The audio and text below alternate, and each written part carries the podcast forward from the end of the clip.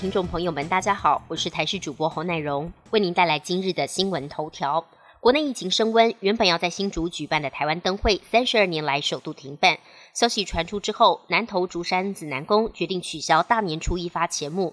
台中市长卢秀燕、高雄市长陈其迈相继宣布灯会取消。台南市政府昨晚也宣布盐水风炮跟月经港灯节通通停办。基隆市也宣布停办元宵七堵烟火节。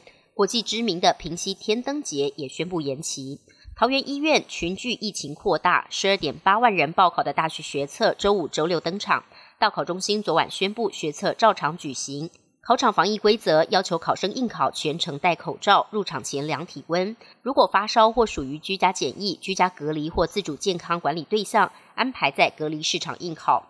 此外，台东闻名中外的元宵节绕境炸喊单爷活动，目前决定如期举办，但配合防疫，绕进阵头必须采实名制。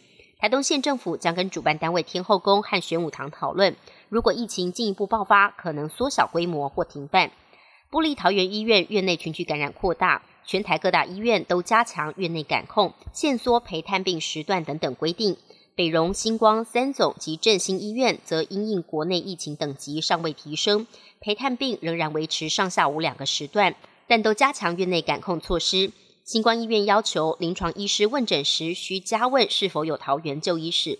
国防部也在昨天晚上发布命令，给全军所有部队下令全体官兵，如非必要，应该避免进入桃园地区。同时落实分级医疗，官兵如非急迫需求，暂缓进入医疗机构。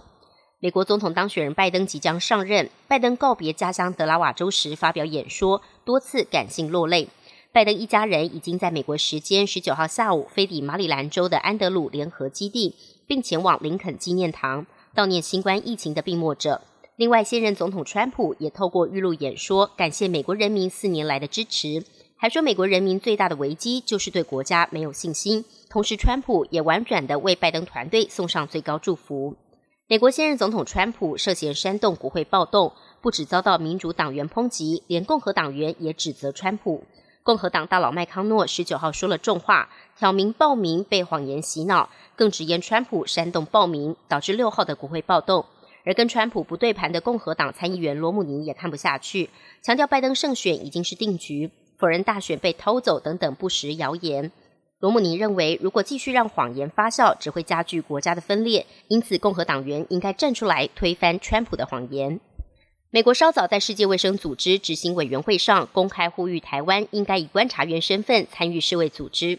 美国卫生部全球事务办公室主任格里格斯比在视讯会议上强调，如果台湾能够以观察员的身份完整参与 WHO 的技术性工作，对于相关的讨论以及应处新冠疫情的工作，一定可以做出重要的贡献。美国后任总统拜登提名的国务卿人选布林肯。十九号出席联邦参议院外交委员会的任命听证会时，也表示认为应该让台湾加入国际组织。